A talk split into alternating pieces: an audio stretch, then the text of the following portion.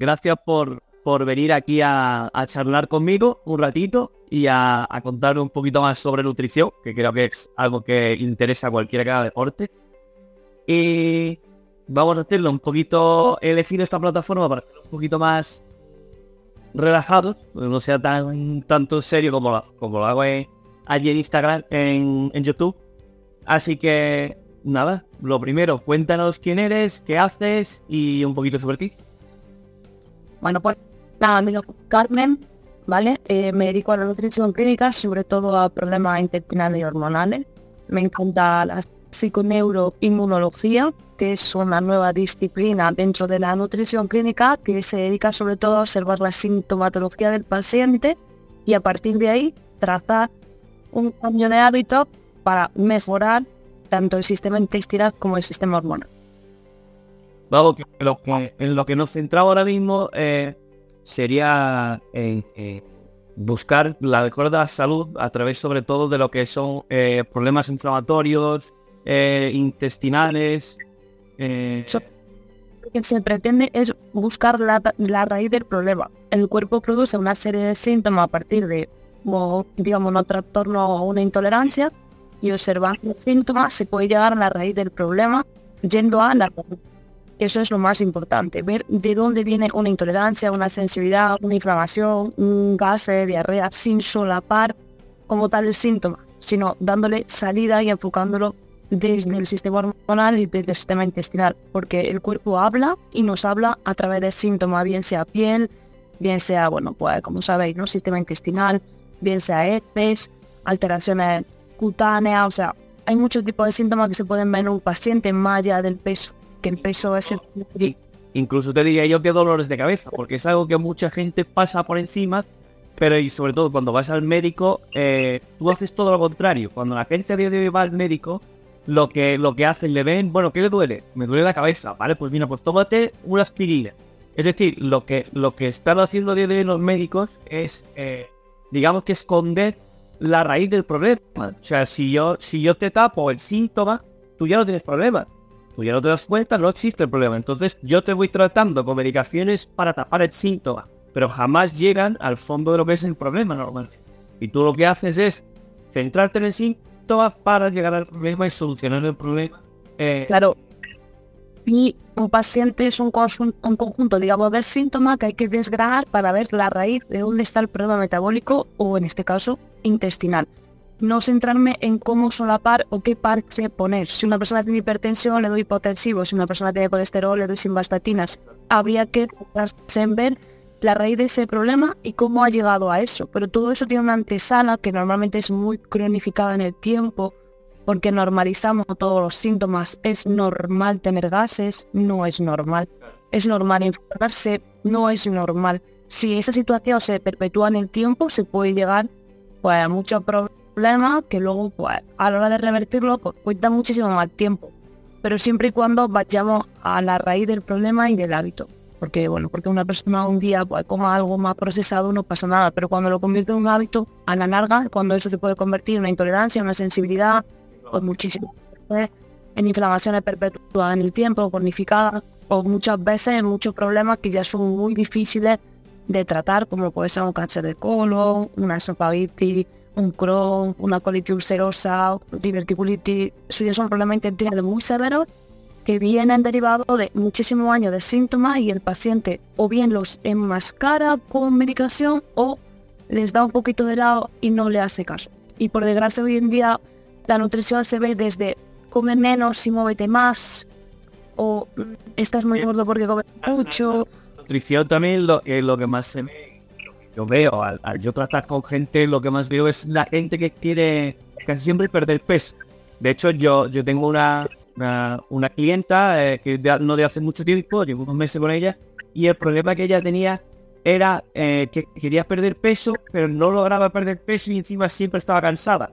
Entonces que yo en vez de tratarme, de centrarme en ocultar eso y, el síntoma que ella tenía, que era el cansancio, pasarme directamente a perder peso, yo me centré en el cansancio. Digo, está no es normal que una persona tan joven, 30 años, esté tan cansada y, tenga el peso tan estancado y, prácticamente hace deporte, pero no come muy bien. Entonces, yo me fui al problema, que era cansancio, una vez solucionado el cansancio, esa persona se encontraba muchísimo mejor y sin prácticamente hacer una dieta muy, muy restrictiva, lo que logré fue que esa persona empezara a perder peso.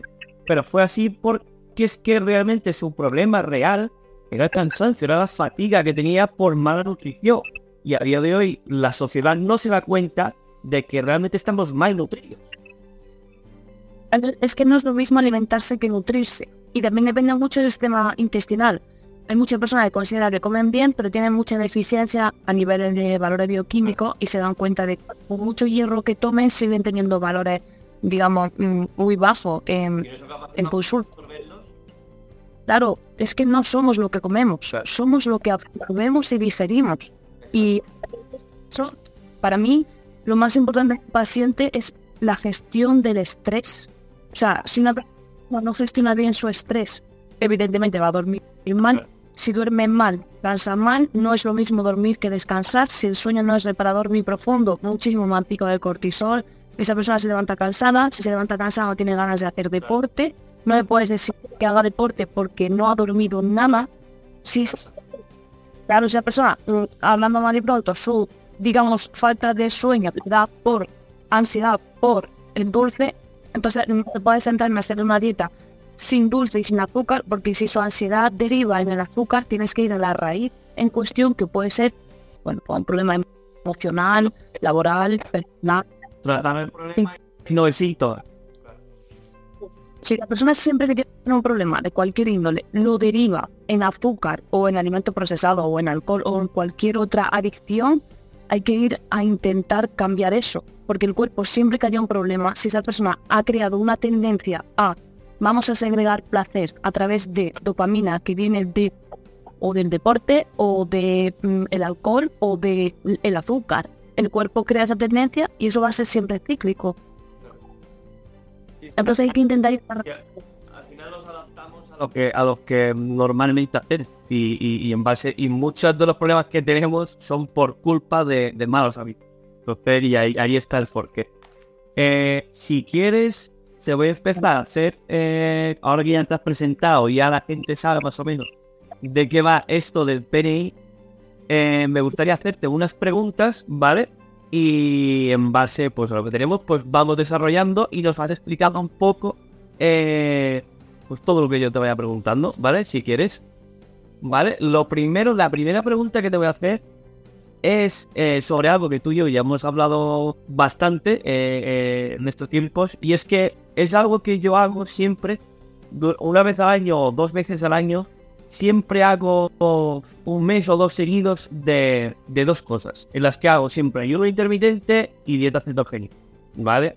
Eso lo hago porque yo, para mí, lo que yo he leído, el tema de tener el consumo tan elevado de carbohidratos, cereales, eh, eh, procesos inflamatorios, yo sé que produce unos daños eh, a la larga al organismo. Mucha gente se crea que no, comer alimentos procesados como el pan o lo que sea, no, pasa nada, pero aunque no sea celíaco, sí que, te puede traer un problema, pues sobre todo problemas inflamatorios. Entonces, intento evitarlos y los junto con el ayuno. Para mí es algo bastante bueno. Y la pregunta va, eh, que yo tengo aquí escrita es, eh, función del ayuno, ¿vale? ¿Nos podrías explicar qué es y cómo puede influir en nuestra? El ayuno intermitente es una herramienta que se usa desde hace muchísimo tiempo. No consiste en comer menos, sino en comer menos seguido, dando espacio entre comidas para que cada una de las digestiones sea completa y no lleguemos a, saturar el sistema digestivo. Para mí es muy buena herramienta, la uso muchísimo, depende en qué paciente, pero enseña, digamos, al paciente a comer menos seguido y a vivir con menos ansiedad. Entonces el ayuno intermitente yo considero que es una muy buena herramienta para comer con hambre real, porque la mayoría de las veces comemos con hambre hedónica o con ganas de determinado alimento, pero hambre, hambre real, a día de hoy, pues no se suele tener. Y muchas veces comemos ya por horario, son las tres, venga, hay que comer. Claro, no podemos reconocer nuestras señales, o sea, no, no nos escuchamos, o sea, cuando uno se hace pis sabe que se hace pis porque tiene la necesidad a nivel de su vejiga, ¿no? Y, le llega a sistema nervioso una señal de me orino, voy al baño, pero muchas veces yo le pregunto a mi paciente, no sé, me levanto de desayuno, ¿a qué hora? Yo, a las nueve. ¿Tiene hambre? Sí. Vale, pues imagínate que no hay nada en tu casa. Y como no hay nada, vamos a desayunar, no sé, pescado. No, pescado no desayunaría. Eso no es hambre. Eso es has creado relacionado con un alimento que casi siempre suelen ser cereales refinados, que igual lo mismo, son súper inflamatorios, la gran mayoría de ellos, para alguna persona más que para otra, pero son alimentos que segregan endorfina y serotonina y dopamina y son muy adictivos. Y cíclicamente, por cada 24 horas, pues el paciente quiere ese mismo hábito de ese mismo alimento porque busca esa misma sensación. Pero hasta que un punto que eso Claro, yo no sé cuántas veces he dicho ya y, este verano me poner ayuno porque me operé y he mucho tiempo parado, entonces ya aproveché para hacer mi ayuno, para hacer mi dieta cetogénica y ya lo he hablado otra vez en las redes sociales. Y cada vez que yo hablaba de eso, de que la gente se cree que, que el azúcar solamente existe en alimentos como el chocolate, las chuches, no sé qué, pero es que no se dan cuenta que todos eh, los hidratos que tú comes al fin y al cabo se van a convertir en lo mismo. Tú solo tienes una manera de utilizar ese, esos carbohidratos y es convirtiéndolos en, glucógeno, en glucógeno o glucosa. Entonces, al fin y al cabo siempre estás trabajando con el azúcar. Tu cuerpo siempre tiene los niveles muy elevados de azúcar en sangre y, eso al fin y al cabo provoca una dependencia. O sea, cuando más, sanos hemos estado, fue, era cuando menos eh, carbohidratos o cereales comíamos, por así decir. Entonces, eh, ya que estás, pues me, gusta también que expliques un poco eso, porque la gente me lo cuestiona bastante el tema de, del consumo de, hidratos. Hidrato de carbono es importante como macronutriente siempre y cuando la persona tenga un buen entorno metabólico, no tenga resistencia de insulina y ese carbohidrato lo use para un en este caso, un glucógeno muscular o deportivo. Me refiero, si vas a una actividad física, que le pide al músculo ese depósito de glucógeno, entiendo el carbohidrato. Pero si no, el gran problema del carbohidrato es que muchísimas veces comemos mucho carbohidrato y desplazamos lo más importante que es la proteína y la grasa. La grasa, el carbohidrato no. Y la proteína ha de ser elemental. Entonces, si por el hecho de comer más carbohidrato desplaza la proteína y la grasa, en ese desplazamiento te estás equivocando, porque no estás aportando nutrientes como tal, si desglosas en sí nutricionalmente esa comida. Pero nadie hace eso, porque la gente, no sé, lo típico, el pan me llena. Una cosa es que te llene y otra cosa es que te nutra. Entonces no es lo mismo desayunado o reguardo con jamón que una tostada enorme con un cachito de jamón. Pues no, ni va a tener el mismo impacto en cuanto a índice glucémico, ni el comportamiento en general va a ser igual, porque ese alimento tiene una repercusión. Pero no entramos a de eso, entramos a que sea integral, a que tenga cinco cereales. Sí, ¿verdad? Cuando esto en realidad no es lo importante, tú nada más que, y ya pasamos a otra, pero nada más que hay que ver que la única función del carbohidrato es ofrecer energía. No hay más. En cambio, la de la grasa, eh, tú sin grasa no eres capaz de producir hormonas. Tu cuerpo no es, no es capaz de producir algo tan importante como lo que te hace vivir, sentir y estar, que son las hormonas. Y no hay grasa, no hay, mm, te cargas tu nivel hormonal. Entonces la gente, yo no sé por qué le da. Mujeres, las mujeres funcionamos muchísimo mejor con grasa y con, y con carbohidrato. Una mujer que a poco que come más carbohidrato del aconsejable enseguida tiene muchísima resistencia a la insulina, empieza a acumular grasa, incluso mujeres que por miedo a las grasas enseguida pues, se produce una menor hipotalámica y tienen muchísimas hormonales y piensan que pues eso, el problema es la grasa y hay que tenerle miedo a la grasa. Y yo lo que más consumo es grasa, yo como grasa todo lo lo que más como es grasa y proteína, hidrato de carbono en función del deporte. Si hay un día que no he hecho nada de deporte, pues o como tubérculo o legumbres, pero no como carbohidrato refinado, porque su función energética no la necesito porque ese día voy a estar, digamos, más pasada. Vale, sí. Siguiente. Vamos a pasar a la siguiente, porque veo que igual que me pasó con Fran, va a pasar que nos va a liar los dos. Y al final se nos va a ver las manos. Vale, eh, la siguiente pregunta que tengo aquí es, ¿es el ayuno intermitente para todos o existen riesgos o contraindicaciones a tener en cuenta? Es decir, cualquier persona se puede eh, enfrentar a hacer un ayuno intermitente de un momento a otro o hay que pensar bien antes de hacerlo. Mira, si un ayuno intermitente que para mí lo mínimo debería ser de 12 a 13 horas, que es cenar a las 9 dícese, y desayunar a las 9, 9 y media, yo considero que podría ser apto para todo lo público. En cambio, ayuno más prolongado hay que saber hacerlo porque lo importante es ahora que las horas que ayunas. Lo importante es la ingesta, si es suficiente en las horas de ventana de comida. Entonces, por ejemplo, yo en embarazada no suelo subir más de dos horas de ayuno intermitente en persona con TSA o con obsesión por la comida y demás, tampoco, porque primero pretendo enseñar a comer y después aprender a ayunar. Yo hago ayuno de 16 desde hace 3 años, pero sé elegir alimentos. No se me ocurre mm, estar 16 horas sin comer y romper ayuno con una lasaña.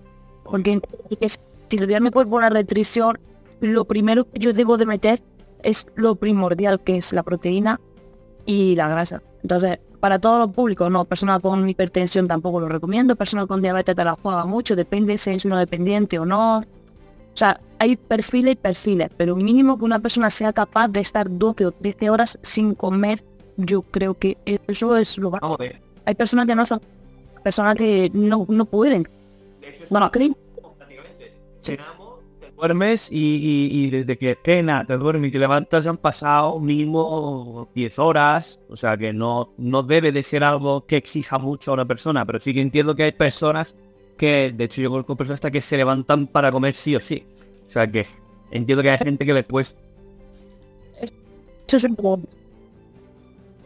Claro, claro. Vale, vamos a la siguiente. Eh, el tema de la disbiosis y la permeabilidad intestinales. Esto es un tema del que yo estoy leyendo bastante últimamente y es sobre el intestino. Por el tema de que, de que ya recientemente se, dice que el intestino es como el, el segundo cerebro. Y, yo creo que cada vez que se van viendo más la microbiota y todo eso, toda la flora intestinal, todo eso, creo que hay mucho que saber ahí y me gustaría que, que me hablara un poco de la disbiosis y la permeabilidad intestinal y qué son, cómo afectan y cómo se puede mejorar. Vale. En el, en el segundo cerebro, cuando tú en el intestino, se segrega la serotonina, que es la hormona de la felicidad. Eso es un gran problema. Me refiero a, yo veo muchísimas personas con mucha tendencia a la depresión, a estar muy tristes, a estar muy apáticos. Y todo influye, problemas eternos, bueno, pues bacteria para dormir, ansiolítico, antidepresivo, pero no paramos a pensar que puede ser que haya un problema en la producción de ese triptófano o de esa serotonina a nivel intestinal pero no consiste solo en dar al paciente triptófano, porque si hay un problema de asimilación, tenemos el mismo problema que venimos hablando. Entonces, una calcio el hierro en las mujeres. Si por mucho que tomes, si no eres capaz de tener algo que te ayude a asimilar, no pues Entonces, una disbiosis intestinal es un problema donde hay un desequilibrio en la microbiota. Sabéis que tenemos bichitos en la microbiota o animales. Entonces, cuando hay pues, situaciones de estrés, mala digestión, intolerancia, sensibilidad, se produce una disbiosis, que es un desequilibrio, no tiene más, y a partir de ahí el intestino puede, puede volverse permeable, permeable a determinados nutrientes que pasan al torrente sanguíneo y alteran el sistema inmunológico en general. Lo que pasa que lo más, digamos, notorio a los ojos es que se te inflama el intestino, te apriete el pantalón, tengo muy malas digestiones, pero este síntoma suele ser, digamos, el que el paciente más ve. Secundario problemas de piel, yo pregunto muchísimo, lo típico, me aprieta mucho el anillo, me noto la cara más hinchada, me ha salido una pequeña urticaria. Nunca pensamos que puede ser, bueno, la psoriasis, yo he visto un montón de casos de psoriasis que se resuelven resolviendo un problema de permeabilidad. Pero ¿qué es un intestino permeable? Es aquel que se ha vuelto poroso porque está dañado y al torrente sanguíneo pasan todo tipo de nutrientes y antinutrientes. Si esa persona, por lo que sea, es sensible a X, al gluten o a la lactosa o a la caseína o lo que sea, pues su cuerpo en general responde. Vale, eh, explícame un poco el tema de los antinutrientes, porque yo, yo sé de lo que estás hablando, pero eh, sí que ahora como está todo esto de los superalimentos también, todo esto por medio, mm, explícame un poco claro para que sepan qué es eso de, de los antinutrientes. Muchísimos alimentos por ejemplo, hablamos de gluten, porque es el más famoso, pues hay un componente de determinados alimentos que suelen dar más sensibilidad o más intolerancia a la población en general. A ver, es un clásico. Es que yo no soy celíaco, ni yo tampoco, pero que no seas celíaco no significa que no seas sensible o que no puedas ser, digamos, intolerante. ¿Vale? Como para que tengas una reacción o un shock anafiláctico que tenga que irte al médico y decir, por Dios, ¿qué me pasa cuando como pan? Que muy poca gente llega a eso pero sí gran parte de la población cuando toma gluten tiene determinados síntomas, dolores de cabeza y cuando lo retira de la alimentación nota mejoría. No quiere decir... Claro. Entonces hay muchos antinutrientes que se encuentran en la legumbre, la saponina, es un clásico comer de garbanzo y tener un montón de gases, o tomar lactosa, o un yogur, o un helado, inflamarte muchísimo, que eso pasa mucho. La crucífera, como por ejemplo con el brócoli y la coliflor, hay determinados alimentos que tienen determinadas particularidades que dependen del sistema digestivo del paciente, puede tener o no sintomatología. Y es lo que hay que tener muy en cuenta. Si esa persona cuando toma eso tiene síntomas, vamos a dejar tranquilo al sistema eh, inmunitario, no lo provocamos más y vamos a centrarnos primero en sellar la permeabilidad. Y luego volveremos a reintroducir el alimento para ver si el problema era en sí el alimento o en sí el medio en el cual el alimento se distribuye. Es lo que suele pasar. Me gusta mucho, me gusta mucho esta, parte de la entrevista porque es que ya te digo, como ya te dije aquí, a mí la reproducción me encanta y, me gusta que la gente vea un poquito más de las cosas que tú estás hablando, son muchas cosas que ya llevo mucho tiempo diciendo, pero que como, como el medio en el que me muevo es más deporte tipo gimnasio y todo eso, la gente, eh, tú le dices de quitar los hidratos, por ejemplo, y vivir a base de, grasas y proteínas, con el consumo mínimo de hidratos, y la gente se vuelve loca, se cree que ya no va No tiene nada que ver. Y, más el tema del intestino, de permeabilidad del intestino, que tener mucho cuidado con el tema de las comidas de volumen, del no sé qué. Hostia, vale, haz un volumen, pero si tú haces un volumen en el que consumes muchas calorías, pero después esas calorías no eres capaz de absorberlas como tal. Para mí no tiene ningún sentido un volumen desorbitado para intentar ganar masa muscular en el cual estás ganando grasa reventando tu sistema intestinal, inflamadísimo, cansadísimo, con dolor de cabeza, no entiendo, yo no entiendo qué volumen, qué hipertrofia es esa, porque no considero que en ningún momento se genere masa muscular, al verdad, te está reventando el sistema intestinal y por supuestísimo el sistema metabólico, porque si empieza a ganar grasa, eso ya no es volumen, eso es que te, no si te estás poniendo gordo. Y si está dañado la absorción de proteína por muchos gramos de proteína que toma un culturista si tiene el intestino dañado. Si la absorción no es competente, yo no lo veo. Yo pienso igual, pero es muy difícil cambiar eso de hoy. Vale, eh, el tema de lo que hemos hablado. Eh, intolerancias y sensibilidades alimentarias. era la siguiente pregunta que tenía aquí, pero yo creo que eso ya lo hemos contestado, que lo que tú has dicho, una intolerancia es algo que tú tienes, te puede provocar un shock, un shock anafilático, cualquier cosa. Y, el tema de una insensibilidad es lo que tengo yo a la lactosa, que cuando me tomo unos yogures o lo que sea, pues me hincho más, tengo gases, lo que sea, no, no llega a intolerancia. Vale, ahora, eh, la pregunta es cómo puede influir eso en la disbiosis intestinal, pero ya que los has explicado antes, la disbiosis, ¿cómo puede influir esa sensibilidad eh, o una intolerancia, ya me imagino cómo, pero una sensibilidad, ¿cómo te puede influir en eso, en el desequilibrio de... Te puede influir a muchísimos niveles. A nivel intestinal está claro, a nivel heces, a nivel em, problemas hormonales, más picos de cortisol, más daño en la barrera del intestino, o sea, una, una disbiosis siempre secundaria a algo. Yo he tenido pacientes que en un principio ha sido intolerante o alérgico a los frutos secos y cuando hemos mejorado la disbiosis y hemos vuelto a reequilibrar su microbiota, por lo que fuera fuese, hemos hecho provenese o en aire expirado y hemos usado, bueno, pues herbáceos, algún que otro probiótico, prebiótico, hemos cambiado la alimentación, hemos vuelto a reintroducir aquel alimento que en un principio para él era un problema y ha dejado de serlo. Entonces, la mayoría de las veces, el problema en sí no es el alimento, es el medio. Y si hay un desequilibrio intestinal por parte de la microbiota es lo primero que hay que sanar. Es lo que más tarda en el tiempo y a veces pues la persona, yo entiendo que se desesperan porque tenemos mucha apetencia por determinados alimentos, joder que me encantan los helados y ahora no puedo tomar helado. Ya, pero es que la lactosa te sienta fatal, ya, pero yo lo sé. Digo, sí, Pero si a más tardes en curar un intestino, más vas a tardar en volver a reintroducir y ver qué pasaba.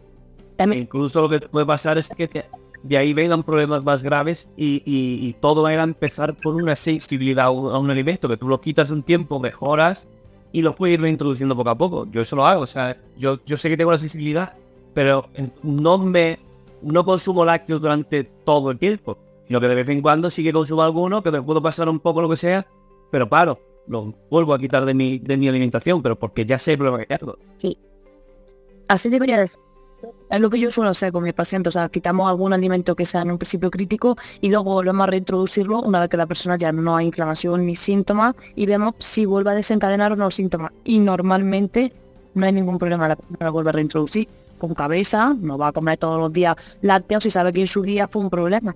Pero porque de vez en cuando te toma un helado, de hecho puede ser que te inflame un poquito, pero se resuelve el episodio inflamatorio mucho más rápido. A poco la persona se vuelve a... y ya está. Claro. Sí, yo creo que el problema de, la sociedad ahora mismo es que o sea, lo quiere todo y, no, no es, no, yo creo que eso no hay sentido común a veces. Pero bueno. Eh, siguiente pregunta, ¿vale? Eh, pruebas o exámenes específicos para diagnosticar lo que hemos hablado de la disbiosis intestinal y las intolerancias alimentarias. Eh, esto, cuéntame un poquito por encima para que la gente, ya que ha escuchado lo que hemos hablado hasta ahora, por lo menos sepa qué pruebas pueden hacerse para, identificar de lo que estamos hablando. A ver, depende de lo que se sospeche. Si se sospecha de intolerancia a lactosa, suele ser una prueba en aire expirado, ¿vale?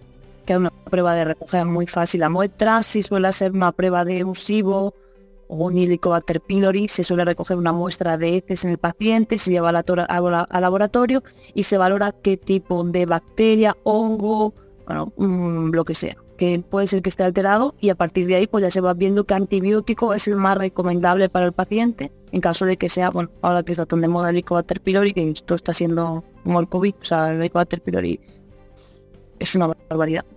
Pues yo pongo un laboratorio donde yo va, solicito a mi paciente, pues tengo una relación de ítems, sospecho de histamina, fructosa, sorbitol, lactosa, caseína, entonces por llenando unos ítems, mando al laboratorio y en esa muestra de heces valoran lo que yo sospecho según el síntoma que el paciente puede seguir teniendo.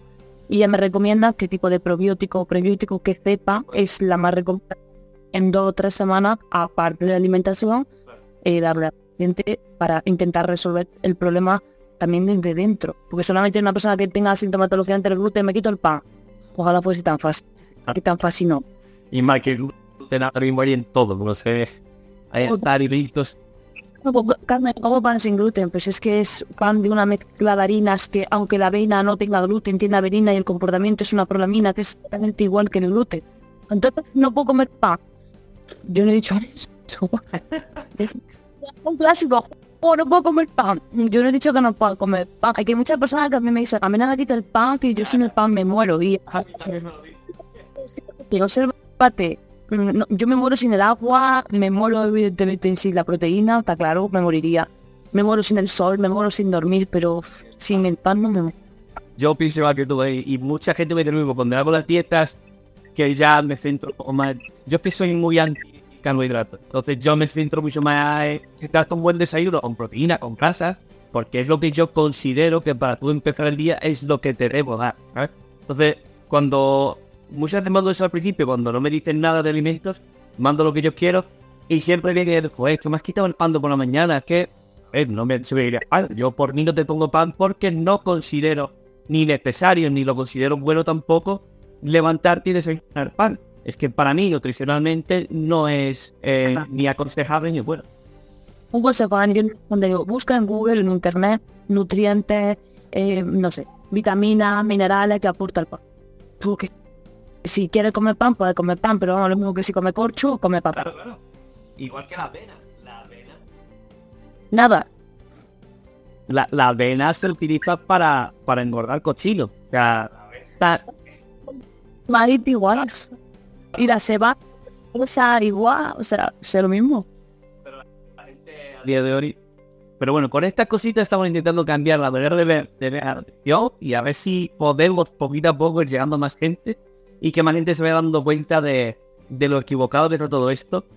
Y, ah, una cosa que te quiero decir, que, que lo que hemos hablado antes, de que yo empecé un, un grado superior de nutrición, y referente a este tema que estamos hablando ahora, eh, yo me fui del, grado superior porque mm, todo el temario, todo el temario estaba basado en la pirámide nutricional. O sea, una pirámide que se construyó, que se creó para la guerra, cuando la, la guerra mundial, que era para que la gente supiese alimentarse, o sea, no nutrirse, sino alimentarse eh, con lo que había y con lo que fuese más barato, es decir, para no morirse de hambre. No es que fuese nutricionalmente eh, lo correcto, sino que era algo para que tú no morirte hambre. Y a día de hoy me estoy dando cuenta de que aún sigue esa idea de la pirámide nutricional y de que la gente hace, hace pues, las formaciones regladas en base a una pirámide de esas. O sea, ¿tú qué opinas respecto a eso? yo fue lo que estudié, estuve haciendo la práctica en un hospital de paciente oncológico y yo he puesto para integrar al paciente oncológico, me ha arrepentido toda mi vida, toda mi vida porque pensé, madre mía, qué absurda, y ahora lo pienso y digo, si volviese para atrás, directamente yo me echaba. O sea, yo me echaba de planta y decía, mira, vete de aquí, porque vaya, vaya lo que está haciendo. O sea, para mí la pirámide nutricional no tiene ningún sentido, los cereales para mí no son la base de alimentación, la base de la proteína y la grasa saludable. Pero hasta intentar revertir eso y cambiar la tendencia de la población y que la gente deje de ver la tele y se nutra más de personas que, bueno, que le gusta su trabajo. Hay muchísimos muy buenos en YouTube, gente que ama su profesión, divulga por redes y divulga estudios, metaanálisis que estudian a diario porque le gusta lo que hacen. Y yo he visto mil pacientes en fisioterapia, mil uno, y muchos de los problemas derivados, bueno, de articulaciones, tendones, ligamentos, fascitis, y todo venía muchísimo de alteraciones de neurológico, que sí, que el paciente iba al no se trataba y mejoraba, pero si tú tratas, digamos, un síntoma, pero por dentro sigues dañando el tejido, es que es imposible. Entonces, yo siempre pongo la misma tesitura al paciente. ¿Cuánto tiempo llegado comiendo así? No sé, un año, o dos años. Y le digo, ¿te funciona? No. Y le digo, pues esto, esto, rájalo y cámbialo. Reinicia hábito y date la oportunidad de probar qué pasaría si en vez de desayunar a las 9, desayunar a las 10. Date la oportunidad de probar, tú experimenta en ti una semana a vivir sin gluten. Una semana, no pido más. Y luego decidas si quieres volver o no, porque para volver al gluten es que está siempre ahí. Yo por, ahí intento atacarlo yo también de vez en cuando. Eh, Carmen, vamos, antes de seguir yo con las preguntas, ya que han hecho una pregunta por aquí, vamos a aprovecharlo y no yo no sé si tú, a ti te sale la pregunta que ha hecho Blanco Benítez ¿Por qué cuando hago ejercicio de noche me cuesta tanto dormir? A ver, si el deporte se hace muy tarde, puede excitar muchísimo el sistema nervioso central. Entonces, yo no recomiendo hacer deporte más allá de las de la tarde, primero porque altera los ritmos circadianos y aunque no creemos son súper importantes, estamos influenciados por la luz natural. Y segundo, porque excitarnos muchísimo a última hora del día estimula el sistema nervioso, también estimula muchísimo la vejiga hacer cuidado con hacer deporte muy tarde, lo digo por experiencia de hacer muchísimo deporte 7, 8 de la tarde y luego estar súper nerviosa, estar en la cama con el cuerpo reventado físicamente de cansancio físico, pero emocionalmente muy activa y esa activación del sistema nervioso, tenerme activa la vejiga y estar cada 20 minutos yendo a hacer pipí, también porque me había bebido un montón de agua haciendo deporte a última hora. Entonces como que no puedo descansar, porque hay que saber darle al cuerpo señales de que a partir de una determinada hora el nivel de excitación y de cortisol debe de bajar para relajarnos e inducirnos al sueño. Entonces yo deporte por la tarde no suelo recomendar y menos si es muy enérgico. No es lo mismo hacer yoga o body balance que meterse en una clase de ping que a lo que yo así. No tiene nada que ver. Pero no lo recomiendo. Igualmente no existía el reloj y la gente se regía, o sea, nuestros, nuestros ritmos circadianos iba en función del sol. O sea, mm, cuando cazabas, por el día cuando ibas a hacer, yo que sé, a trabajar por eh, fuera, lo que sea, por el día. Las noches, en el momento que se iba el sol, todo el mundo estaba en su casa, con su familia, a cenar, a, lo que sea, a hablar, pero eso iba disminuyendo sin niveles de, hormonas, de catecolamina, de todo, para que su cuerpo empiece un poco a descansar. Entonces, eh, creo que va más o menos, eh, creo que se puede juntar con lo que tú has dicho, para que la gente entienda un poco que el, nivel de vida actual que estamos viviendo va en contra totalmente de, lo que somos y de y de y de nuestros de, de nuestro ser, o sea, de, de, de nuestras hormonas, de, de, lo, de todo. vamos a ver. Queremos una cosa, hacemos otra, queremos más y queremos llegar a todo. O sea, o sea, mortados. Trasnochamos, queremos trabajar cuando o sea, o sea tenemos un cacao y luego eso no tiene que ver. Bueno, pues sí tiene que ver. Pues sí tiene, sí, sí. De hecho, una, una de las cosas que me está gustando mucho leer también el tema de la, dieta eh, paleolítica. Y, pero no solo por la dieta, ¿eh? sino porque por la filosofía paleo que, que, yo creo que, aunque la gente no la incluye al 100%, pero sí que debería incluir grandes, eh, a grandes rasgos todo lo que es la filosofía de paleolítica porque es algo que es que va contigo, es que está en el ADN nuestro. Entonces, es lo que mejor te puede ayudar a llevar eh, a llevar tu vida y a estar lo más sano posible. Y eso va en, conjunción con lo que tú has dicho. Em, vale, seguimos. El tema de alteraciones hormonales y su relación con la nutrición. Yo sé que existe, em, o sea, las hormonas y la nutrición para mí van de la mano, o sea, y, y muchos de los problemas que tenemos tiene influencia estas dos, dos variables. Entonces, cuéntanos un poquito y cómo influye la hormona como la insulina, leptina, grelina en nuestro bienestar y en el peso. Que creo que a día de hoy se puede decir que mm, la insulina eh, se asocia mucho con el culturismo o con el tema del gente con problemas de azúcar y la grelina yo creo que es bastante desconocida por eh, por todo el mundo. Entonces, explícanos un poco. Segundo es diferente. La insulina se segrega en el páncreas la grelina y la leptina se segrega en el intestino. Entonces, la insulina es la que regula el exceso o no de glucosa en sangre. Puede haber un problema de la insulina que cuando la persona come muchísimo carbohidratos, llega un momento que el cuerpo ya no puede metabolizarlo, se crea una resistencia a la insulina y empieza a acumular tejido adiposo. Típico te pide el hueso, grasa parda, que se empieza a acumular alrededor de la cintura, depende de la persona en la cartuchera, y es una grasa muy difícil de oxidar, por decirlo así, porque al cuerpo le cuesta mucho llegar a ella. Nunca llegamos a estar en una reserva como para que el cuerpo tenga que tirar de ese sustrato energético. Entonces, el problema de la resistencia a la insulina es muy grande y es yo creo que el primero que tendríamos que atajar. Porque más allá de la pérdida de peso, lo importante yo siempre digo a mis pacientes que es bajar el tanto por ciento de grasa. Porque el peso, el peso 70 kilos, sí, pero ¿de qué? De agua, de músculo, de grasa, de retención de líquido, es que no es igual. Entonces ya nos sentamos en hormonas como la grelina leptina, habría que ver si el paciente tiene algún problema intestinal, porque la grelina es una hormona que se en el intestino y que nos induce a comer más, nos excita, o sea, nos estimula. Nos cuesta mucho parar de comer si tenemos niveles muy altos de grelina. Y en cambio, por ejemplo, la leptina es una hormona que nos da señales de saciedad y de parar. Personas con, con alto nivel de leptina pues, saben parar antes de comer. Típica persona que come un poco y dice, no quiero más. Para mí es muy buena estrategia para que la persona sea consciente de ya he comido, ya estoy bien, si sigo comiendo estoy haciendo el tonto porque ya no es hambre, ya es por hacer el cabra. y ya mi tía me ha dicho, para, a mí me pasa, yo un momento digo, para, yo ya estoy lleno, o sea, si sigo comiendo, estoy haciendo el burro y, y me voy a hacer daño en el intestino y ya no es hambre real. Pero claro, para eso tiene el intestino para que segregue bien esas hormonas. Y como todo en la vida, equilibrio entre grelina y leptina. Si hay una disparidad entre ellas, problema, la persona va a tener mucha más ansiedad ante el mismo plato y no va a ser capaz de parar. Y si eso es un carbohidrato, ya, ya no para hasta que lo acaba algunos de los, de los problemas que hay con la, obesidad que se está hablando mucho eh, es eso mismo, el tema de las hormonas que, que mucha gente la, por problemas intestinales y por todo las tiene atrofiadas y no es capaz de, tener un control a la hora de decir, vale, hasta aquí he llegado de comida, ya me vale. No, no hay una señalización que sea capaz de decir, para. Claro, de comer muy rápido o comer mucho le digo, tiene un problema es que tengo, es que tengo mucha ansiedad, es que es que si comes cuando se empieza a señalar tu leptina, si no da tiempo ni siquiera al intestino, paras de engullir hasta que a tu cerebro llegue la señal de ya está bien, o sea, ya está. Un montón, muchísima gente come muy rápido y traga aire comiendo, bueno, es que te tiene que parar a analizar al paciente, cuando yo siempre pregunto, ¿cuánto tarda en comer? ¿10 minutos? Eso no puede ser, si es que en 10 minutos no.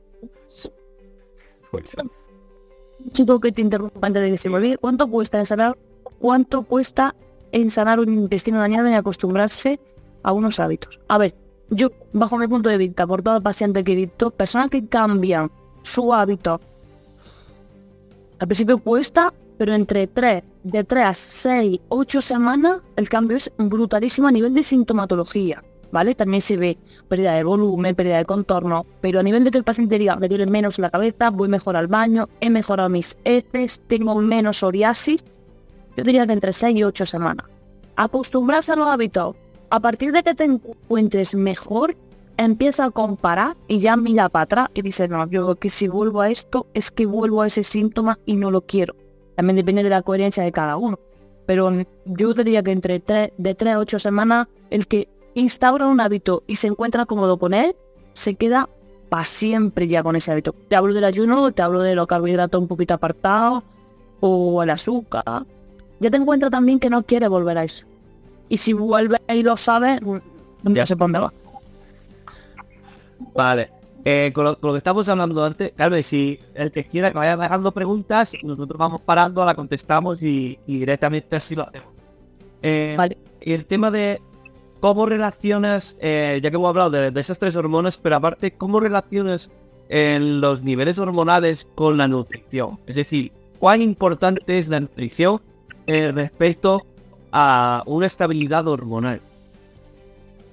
A ver, si hablamos de mujeres, yo me centro muchísimo en su síndrome premenstrual y como tal en su menstruación. Cuántos días de síndrome premenstrual, cuáles son los síntomas, cómo son esos síntomas, si tienen ansiedad por la comida, entonces eso está súper relacionado, ¿vale? A mayor exceso de tejido adiposo, ese metabolismo, como tú sabes, está mucho más estancado. Si la persona sometida a mucho estrés, el cortisol está siempre elevado, tiene más tendencia a retener líquido. Porque yo tengo personas que tienen cuatro turnos y cuadrar una alimentación en cuatro turnos, mañana, tarde y noche, entonces, tiene que ver mucho cómo el paciente sí engloba su vida. Si hace deporte, si no, qué tipo de deporte, pero sí a nivel hormonal, yo siempre me fijo hemoglobina glicosilada, cómo se pega la hemoglobina a los tejidos, glucosa en ayuna, T3, T4, T4 reversible, se toma anticonceptivo previamente. Es que es un mundo. Y el hombre es un poquito más fácil, pero la mujer es mucho más complicado porque tenemos muchísimo cambio y fluctuación.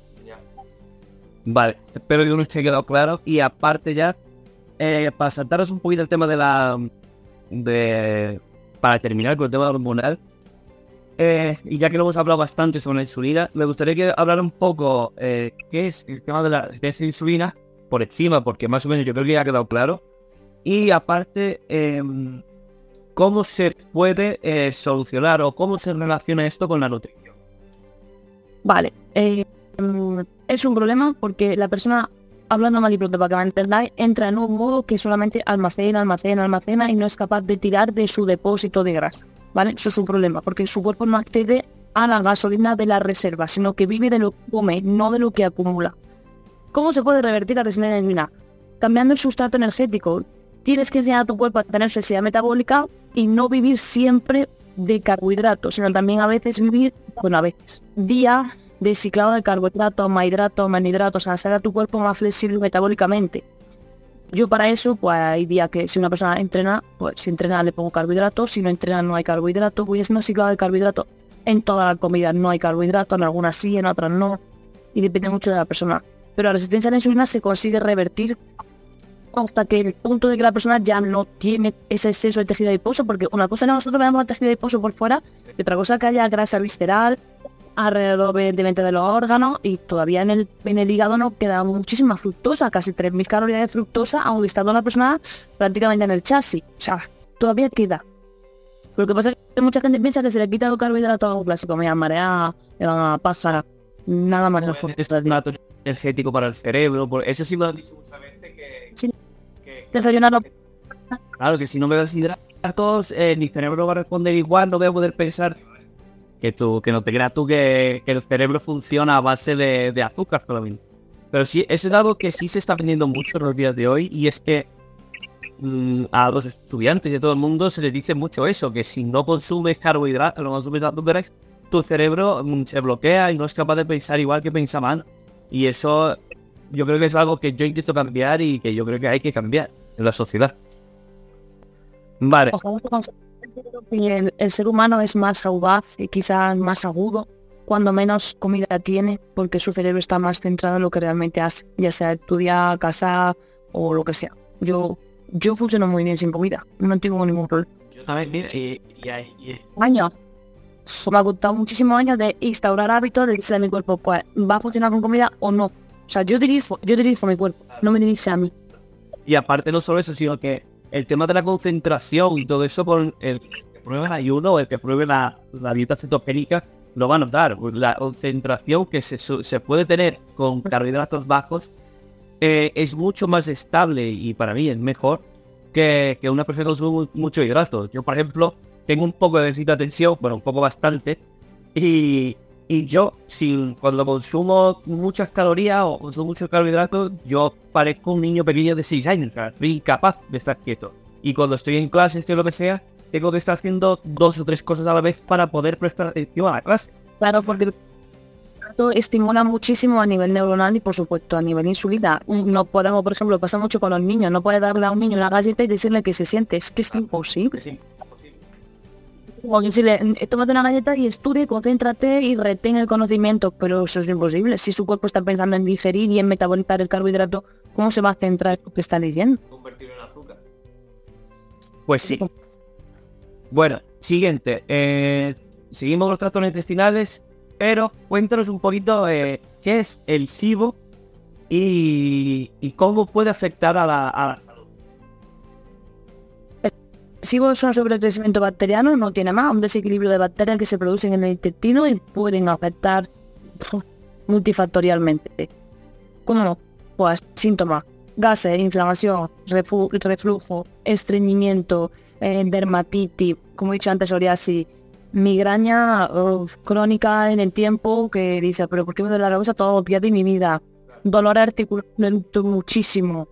O sea, puede tener muchas consecuencias. Un sobrecrecimiento tener una disbiosis mm, y lo que hay que tratar es la raíz del problema. Que casi siempre mejora muchísimo con dieta antiinflamatoria, eliminando cereales, es así, disminuyendo el azúcar, quitando procesado, con algunos herbáceos que van súper bien, el comino, el anís estrellado yo lo recomiendo muchísimo, la cúrcuma me parece potentísima, el jengibre, hay muchos suplementos herbáceos que ayudan a mejorar, digamos, todo el intestino y a su vez todos los síntomas que vienen detrás. Aunque sí, si nos fijamos en el tiempo que llevamos hablando de todo esto, eh, se podría decir que la base de todo es el intestino y los carbohidratos. O sea, intestino, carbohidratos, inflamación. Si nos centramos en esos tres parámetros, podemos solucionar gran parte de los problemas que, que, tenemos a día de hoy y mejorar mucho nuestro, nuestro nivel de vida. Y muchísimo poco tiempo que la persona me dice, ¿y cuánto tiempo voy a tardar en tres semanas? Como mucho en tres semanas y cuando te empieza a responder, cambio muy notorio de antes me pasaba, esto ya no me pasa. Es como, ah, ya no me pasa. No. Claro, ya me pongo pues, del uniforme por la mañana y por la noche me está igual que por la mañana, porque siempre por la noche me apretaba el botón. Ya. Información. No es el mismo. Vale, y ahora, debo de... Mm, eh, enfermedad inflamatoria intestinal. Vale, para, para eh, seguir con, con, con el intestino, que yo creo que es muy importante y creo que la, la inflamación intestinal es un problema muy grave desde, lo que hemos estado hablando, que tiene mucha gente que ni siquiera lo, lo tiene en cuenta o no, o no lo considera y me gustaría que nos dijeras qué es y cómo se relaciona con la nutrición y la salud del intestino. La salud intestinal engloba todo aquello que pueda ser susceptible de causar sintomatología, ya sea un Crohn, ya sea una colitis ulcerosa, o sea, todo viene de una base que se llama inflamación. Que el cuerpo se inflame en determinado momento es totalmente normal y fisiológico. Comer e inflamarse es normal, caerse, darse un golpe y tener un moratón es normal. Pero lo que debería de ser es que eso se solucione medianamente rápido. Es un proceso agudo, uno come, se hincha un poquito, termina la digestión, se desglosa el proceso fisiológico de la digestión y debería de volver a desinflamarse. El problema es cuando se perpetúa en el tiempo y eso puede ser una enfermedad inflamatoria cronificada en el tiempo y es una inflamación de bajo grado crónica. Y ahí es donde habría que ir. Causa. Lo habría que habría buscar siempre la causa. Si la causa es secundaria un alimento, o es secundaria una mala absorción, o es secundaria que haya una disbiosis, o secundaria un pylori o una hipocloridria, o a qué secundario. Pero para eso hay que indagar en qué síntoma es el que el paciente. Pues no lo mismo tener reflujo que tener diarrea. Yo creo que el tema del Crohn y todo eso, yo, yo soy militar y yo coincido con mucha, con mucha gente en mi trabajo. Y te puedo asegurar que hay mucha gente con Crohn a día de hoy. yo no, no. irritable pues yo no sé, el 80% de la población. Sí, sí, yo lo desconocía por completo porque yo gracias a Dios no tenía ningún problema de eso pero sigue en mi trabajo he visto que cuando vine de misión y todo, que coincido con más, tiempo con la, misma persona, eh, hay un montón de gente con problemas de Crohn, de inflamación y todo, y digo, hostia, eso creo que es algo que hay que mirarlo y lo que estás diciendo es, es algo tener en cuenta. Eh, ¿Qué consejo podrías dar a alguien que está lidiando con, estos problemas, con el Crohn o con, o con la enfermedad inflamatoria intestinal?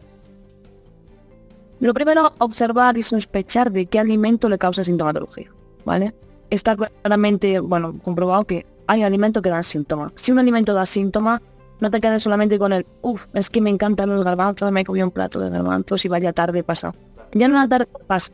Primero, no asimila la proteína del garbanzo, está clarísimo. Y segundo, ocasionas un daño en la mucosa intestinal que muchas veces puede ser incluso irreversible. Entonces, la consecuencia de pagar por determinado alimento a veces son muy caros. Yo lo pienso así. Y no es me inflamo, venga, vale, me inflamo y, luego me desinflamo. No somos locos. Y ya, ya te lo digo como oficio. Cuando una persona se inflama, no solamente se inflama hablando claro para adelante. Ah, me he inflamado, mira que va a También te inflamas hacia atrás. Y presión espinal. Y si hay algún problema de compresión nerviosa de tipo neuronal, lumbalgia ciática, protusión, hernia, estás comprimiendo la raíz medular y te va a exacerbar la sintomatología. Entonces, cuidado con la inflamación intestinal, que el intestino alrededor tiene muchas cosas. Hígado, riñones, y sobre todo médula espinal, la médula espinal es la raíz nerviosa y un nervio excitado es un poquillo fastidioso. Muchos problemas, sí, sí que lo da. Una persona con intestinal tiene evidentemente como consecuencia producción hernia. No, es que me duele mi producción, es que me duele mi producción, es que ya, ya. Es que si lo que está delante le empuja, pues depende de tu digestión, pues a lo mejor pasas una tarde o unos días a tope delante. La, la importancia que le da la gente a lo que es la salud intestinal y a su nutrición sea, que, podemos llegar a problemas hasta lo que tú dices, de, necesitar un fisio.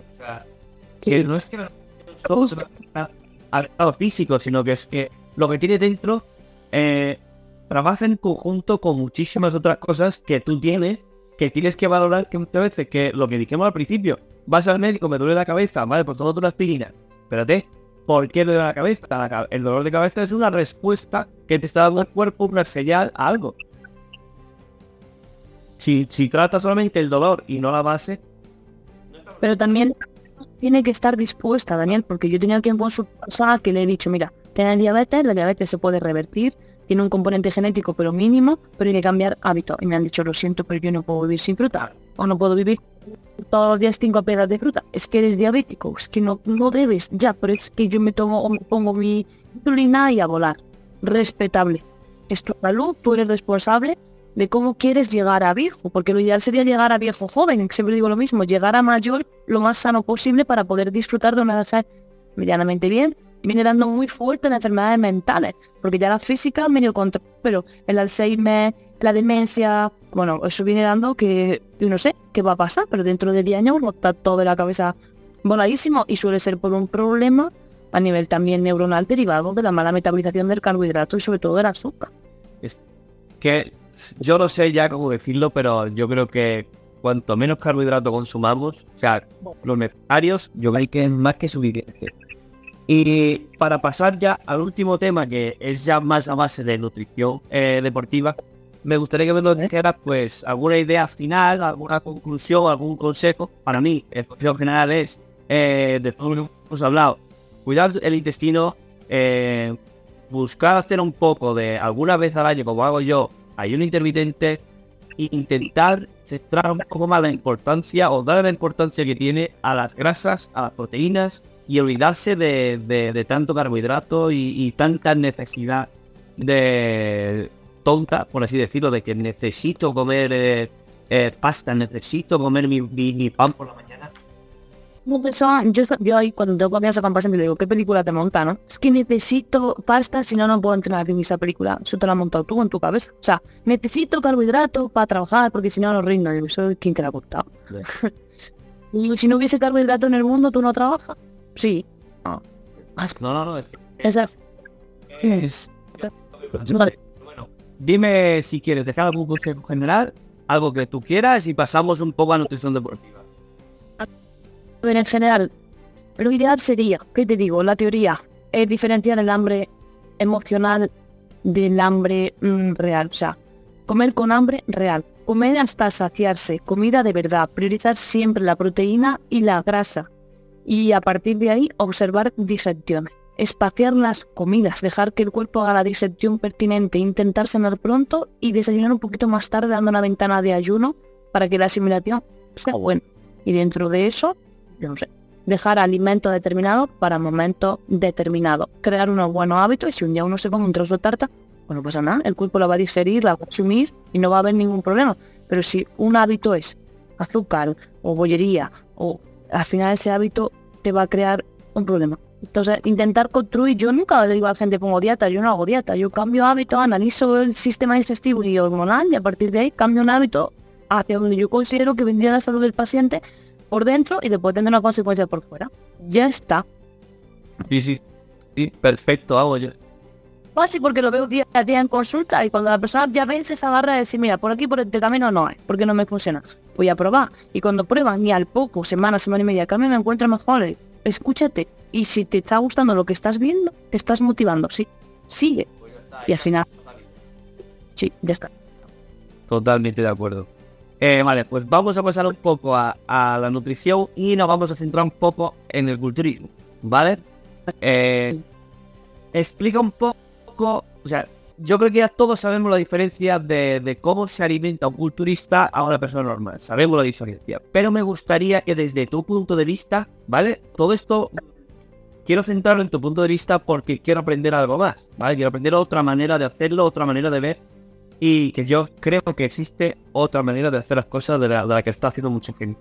Entonces, me gustaría que me dijeras para ti cuál es la diferencia de un culturista, ¿vale? Una persona que busca aumentar la masa muscular eh, de una persona normal.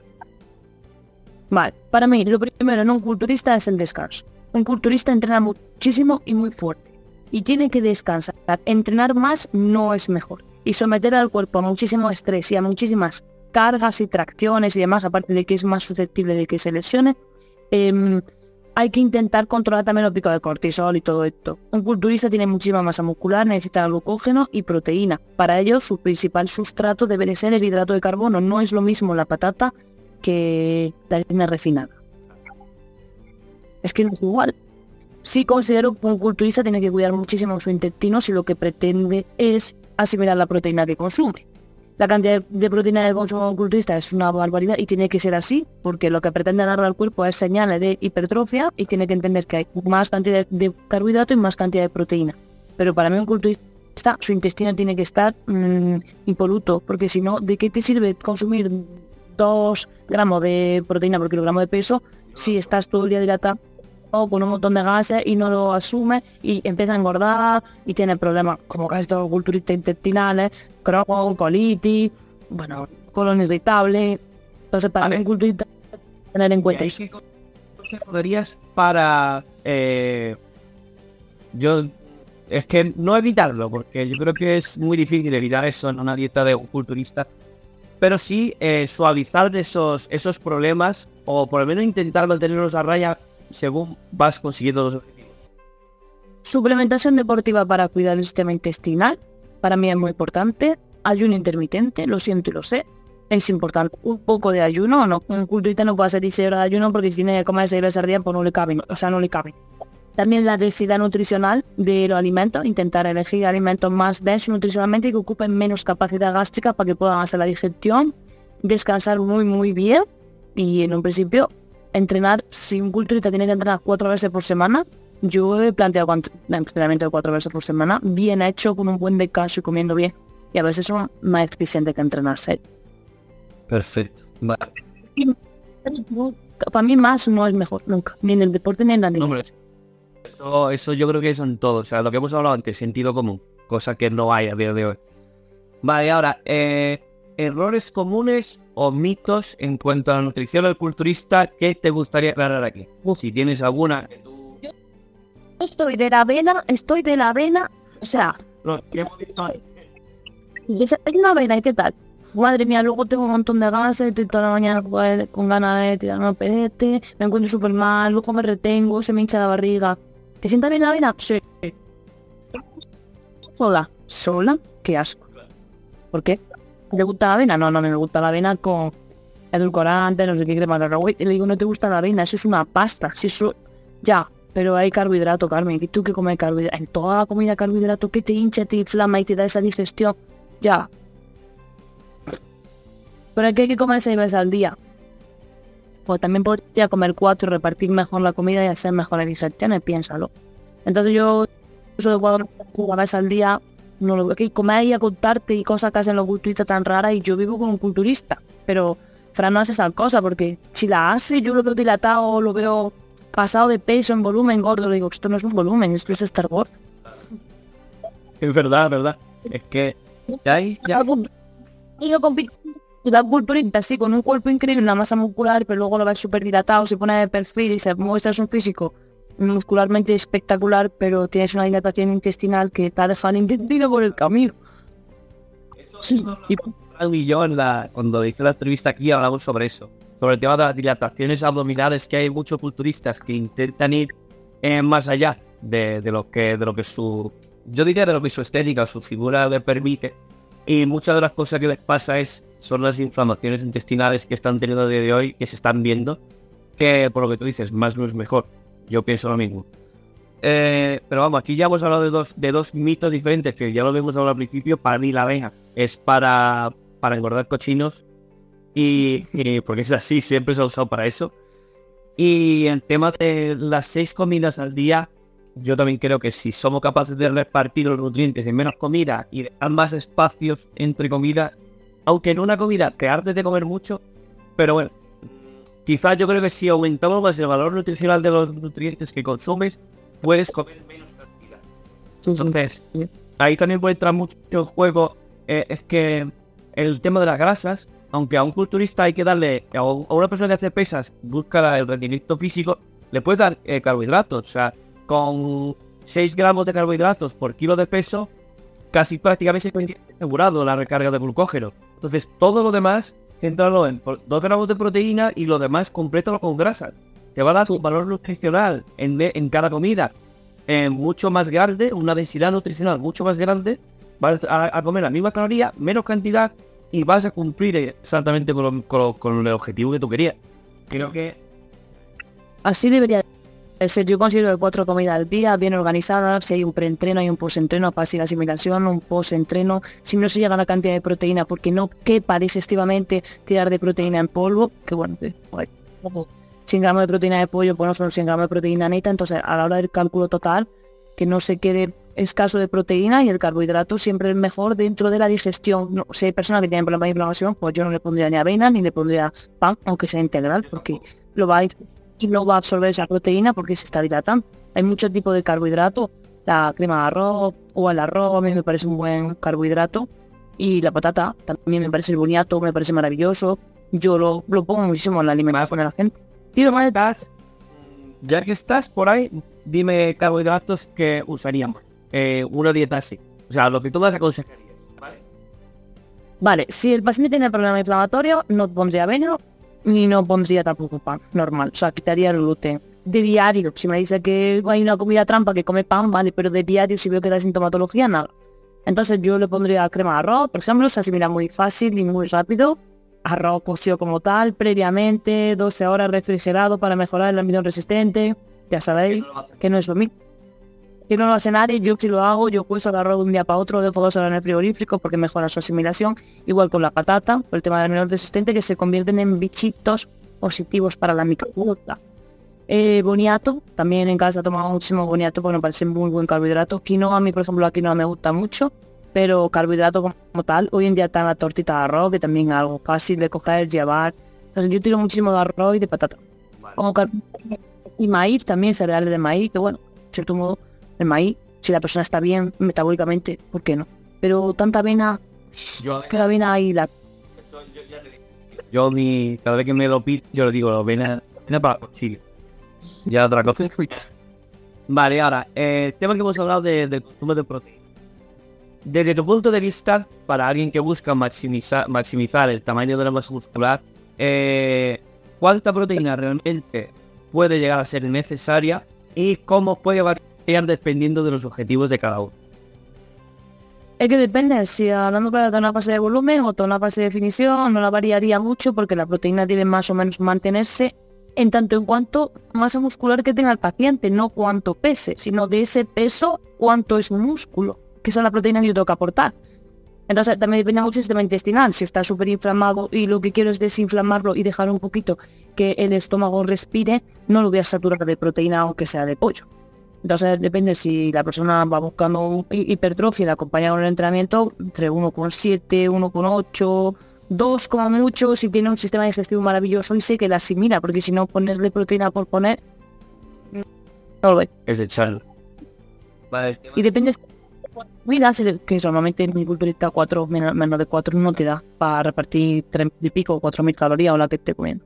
El tema de la, de la absorción de, y ya pasamos a otra, el tema de la absorción de las cantidades de proteína por comida, Eh, ¿Qué opinas de eso? Porque antes se decía que no eran más de 30 gramos de proteína por comida, creo que se decía, pero yo he visto estudios en los que ya no hay cantidad, depende mucho de, la, de lo que te he dicho, del O sea, es que depende mucho de la mucosa del paciente. Si tú al paciente le va poniendo proteína y va viendo que cada vez va mejorando, está más duro, tiene mejor la piel, hablando claro, mm, se le ve que está cogiendo masa muscular, yo le podría dar proteína porque estoy viendo que el cuerpo la está absorbiendo y la está llevando donde yo quiero llevarla, que es a crear músculo. Si veo que no, que se inflama, que se dilata, pues cortaría un poco. Es que saturar el intestino yo no le veo sentido. Vale, perfecto. Ahora, pues, a la siguiente. Eh, ¿Cómo se puede equilibrar la necesidad de una dieta alta en proteínas con la necesidad de mantener una buena salud intestinal? Eso creo que tú ya lo has dicho, pero cuenta un poquito más en detalle cómo mantener las dos cosas, porque sinceramente para un deportista yo creo que el intestino es algo primordial. Bastante él como es, ya.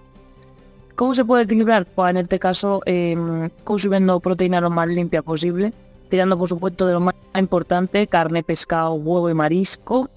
Y si no llegamos al requerimiento proteico total, pues habrá que usar proteína interna tipo, bueno, proteína de carne de pasto, me parece de muy buena digestibilidad, la proteína de suelo de leche si la persona tolera bien, la toxicaseína, la albúmina, la proteína de huevo, yo muchas personas con problemas de intolerancia la uso, cada vez más difícil de encontrar porque no sé qué está pasando, que está desapareciendo del mercado, pero sí, la, la proteína de huevo yo la uso mucho, de la de guisante, de cardamomo y demás no lo sigo mucho porque suelen dar también sintomatología digestiva. Entonces, a hacerlo con el tema de la proteína complicadillo en ese sentido. Porque yo tengo gente vegana y tengo gente que me dice, no, yo soy vegano. Ahora, y quiero competir. O sea, tiene es que ¿qué te pongo? Soja, y te, que la soja es una legumbre. Claro. Entonces, un poco. Pero hoy en día con la proteína de suelo de leche, mm, llega a requerimiento medianamente fácil. Y no, y no hay muchos problemas intestinales eh, a base de esa... Con la tasa, muchas de ellas vienen sin gluten, tienen un microfiltrado de muy buena asimilación, o sea, hoy en día la proteína, también depende de qué tipo de proteína, pero ya hay proteína muy buena digestivamente. Casi todas llevan enzima digestiva. Vale, mira, ya ahora mismo llevamos casi una hora y cuarto y no, no, O sea- no te quiero alargar mucho más. Nos quedan dos preguntas, ¿vale? Y te voy a hacer... eh, Bueno, este te lo voy a dejar para el final, que se lo haga todo el mundo. Eh, dime, si igual que hemos hecho hasta aquí, coméntame un poquito más. O sea, a que- a aquella persona que quiere competir, me gustaría que le dijeras consejos, algún consejo de, nutrición, ¿vale? Eh, que están empezando, que para la gente que está empezando a competir, que quiere llegar o que quiere llegar a alto rendimiento en su deporte, eh, unas nociones básicas de nutrición que pueda llegar a tener claras. Es decir, por dónde empezar, cómo moverse y yo creo que siempre contratar un profesional, pero eso, ya aparte de eso, por lo menos que sepa valorar la nutrición para lo que es eh, el factor deportivo. Lo primero tener en cuenta su punto inicial. O sea, ¿desde qué punto partimos? Tanto por ciento de grasa, tanto por ciento de músculo, si hay alguna lesión o si la ha habido, resistencia, fondo, masa muscular, eso es lo primero. Teniendo en cuenta la realidad de la persona, em, su intestino tiene que estar muy presente, comida al día que entienda qué proteína, qué grasa y para qué sirve cada cosa, qué combustible da el cuerpo depende de qué haga, si es un entrenamiento de fuerza o es un entrenamiento de resistencia, porque no es lo mismo. Y Luego mucho culturista, comer muy tranquilo, comer parado, no beber mientras como, no dilatar el estómago con bebida gaseosa y demás, o sea, hidratarse es súper importante, las sales minerales son cruciales, hay minerales importantísimos en culturista, el sodio, potasio, magnesio, que yo siempre lo recomiendo mucho. Comer cuatro veces al día y disfrutar de cada una de las etapas atendiendo a la sintomatología. En principio yo no no algo tan difícil. Yo en, mi trabajo, pero mm, no lo veo tan difícil. Es que las personas que comen más mal y practican deporte tienen más tendencia a microrotura. Entonces, mucha importancia de la alimentación también en cuanto a crear masa muscular y, bueno, por supuesto, flexibilidad y hacer tiramiento también es muy importante. Pero en cuanto a alimentación, que entiendan el por qué. Mira, vamos a comer proteína aquí porque vamos a hacer tal ejercicio de fondo de resistencia de fuerza. Aquí tenemos carbohidratos porque es importante para el glucógeno y para reponer. Tan importante previo no, pero sí post yo, yo voy más allá, me encanta dar un poquito de flexibilidad metabólica, vamos a un entrenamiento en ayuna, tres en ayuna y dos con comida, siempre y cuando la persona pues ya me conoce, sabe cómo trabajo y ya se lleva, se deja mucho guiar por mi consejo porque lo hago siempre pues, desde lo mejor para usar en mi trabajo. Entonces eso lo que con un culturista. Vamos, eh, muchas, muchas cosas al revés de lo que de lo que la gente te pide, porque a mí me pide todo lo contrario. Ya. Eh, vale, y la pregunta que le hago a todo el mundo, y ya si quiere con esto terminamos, y es eh, tres suplementos básicos para deportistas, pero sin contar eh, proteína, aminoácidos ni creatina. Eso es, y junto con la cafeína, creo que son los, los básicos para, para cualquier persona a día de hoy. Entonces dime tres que tú creas que tú consideres desde tu punto de vista el necesario. Vale, si hablamos de deportista, considero que es muy importante las articulaciones. Entonces, para mí el colágeno es muy importante, ¿vale? De buena absorción, ya sea en modo gelatina que tú te lo hagas o en modo suplemento, no me meto. El magnesio para mí es un mineral crucial para la contracción muscular y mm, me ¿qué te un tercero? Si me has dicho que la creatina no, el potasio. Para mí la contracción, tanto la fase de contracción como la fase de relajación tiene que darse dentro de la fibra muscular. Entonces, esos dos son los que yo uso ahí. De hecho, yo lo tomo, yo tomo magnesio, colágeno y potasio a diario para equilibrar salud y para evitar lesionar. Yo, yo el, el potasio magnesio siempre lo tomo también, aparte de por mi trabajo, por el deporte. Pero el colágeno sí que, que lo quité de hace mucho tiempo. Tengo sin batería. Eh, tomé más el sulfato de glucosamina. Sí, también. El único también lo he ido cambiando yo. Sí. Vale. Pues, Carmen, yo creo que ya con esto y con el tiempo que llevamos, eh, creo que está bastante bien. Yo después de esto haré, eh, si, si, Instagram me deja, porque ahora tampoco sé si me deja, descargar este, este vídeo y haré cortos, pequeños, ¿vale? Te iré etiquetando de partes bastante importantes. Me ha gustado mucho hablar contigo. He aprendido en esta, en esta hora que hemos estado hablando. Y más adelante, si quieres, pues te volveré a llamar, si puedes, y ahora volveremos a hablar por aquí o por TikTok, si ya me deja. y nada, muchas gracias por, por, estar aquí. Eh, diles tú el tema de tu centro y todo eso, porque después esto lo, lo cortaré y lo pondré, y que Vale, yo tengo un centro de nutrición clínica y muy pronto de fisioterapia en Valladolid, en la sistema y bueno, Francia se dedica al tema deportivo, lleva competidores y yo me dedico a problemas hormonales intestinales. Hago PNI, que es nutrición clínica, o sea, para mí mi sistema de trabajo es ver síntomas del paciente y relación con la comida y a partir de ahí bajar el 2% de grasa y mejorar en general la recomposición corporal. Cualquier persona que tenga cualquier duda y quiera preguntarme, siempre que puedo contento al Instagram, mando mucho audio, trabajo por videollamada, trabajo online, trabajo presencial. En fin, hago todo lo lo puedo mejor que sé, como puedo subo contenido a redes sociales, me grabo hablando y explicando el porqué, porque me encanta explicar el porqué de las cosas. Nunca doy una dieta y te digo, toma, comete esto porque ni yo lo haría. O sea, ¿por qué tiene hambre? ¿Por qué tiene ansiedad? ¿De dónde deriva? Es un trabajo mucho más integrativo del descanso, el estrés, el ritmo circadiano, los alimentos, la intolerancia. Es un trabajo que va un poco más allá de para una dieta de 2.000 calorías y calcular. Es que yo así no trabajaría nunca. Pero, sinceramente, a día de hoy funciona. Yo lo veo a diario, funciona muchísimo y se ve claramente cuando una persona cambia un hábito, a poco que lo instaura y lo adquiere su vida, esa persona fuera. Perfecto. Eh, me gustaría algún día hablar contigo sobre el tema de, los ritmos circadianos, el sueño, el descanso, todo eso, porque también es algo que, que yo leo mucho y que me gusta. Creo que es muy importante. Y nada, pues algún día poder hablar contigo y agradecerte por haber estado aquí hoy y por todo lo que lo que te voy preguntando, lo que me vas eh, contestando. Al servir, Dani, lo que necesites, por aquí andamos currando siempre a favor de la salud, que es para mí lo más importante. La salud, sin salud no hay nada. Pues a ver si la gente coge los consejos y lo tiene claro todavía. Muchísimas gracias, Carmen, y nos vemos pronto. Pues nada, chao.